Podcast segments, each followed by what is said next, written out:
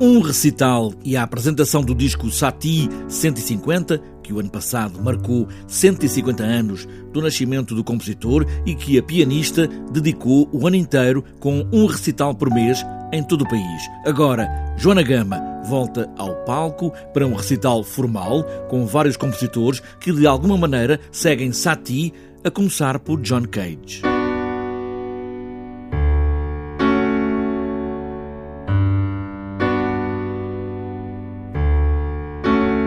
E esse lançamento eu decidi associar um novo recital que segue o mesmo princípio do anterior.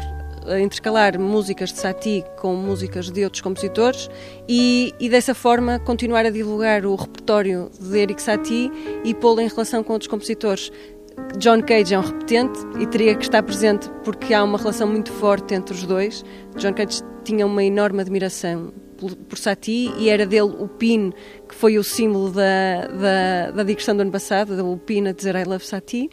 E para além de Cage, há duas peças uh, portuguesas, uma de Marco Franco e outra de Vitor Rua, uma peça de Morton Feldman e uma peça de Federico Monpu. Fazer um programa que, como ouvimos, vai passeando por peças de Satie e de outros compositores, como os portugueses Vitor Rua e Marco Franco, às vezes tudo se entrelaça como se fosse uma única peça.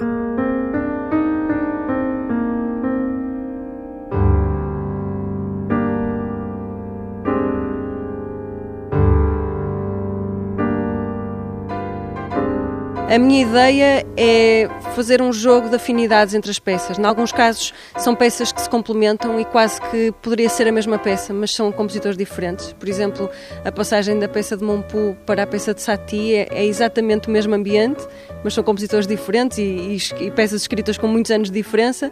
Noutros casos joga-se com os contrastes e com de repente estamos num ambiente muito calminho e há uma peça contrastante. Joana Gama em cima do palco, diante do piano, com a formalidade de um recital, seguindo o programa de Satie a John Cage, de Federico Monpu a Morton Fieldman.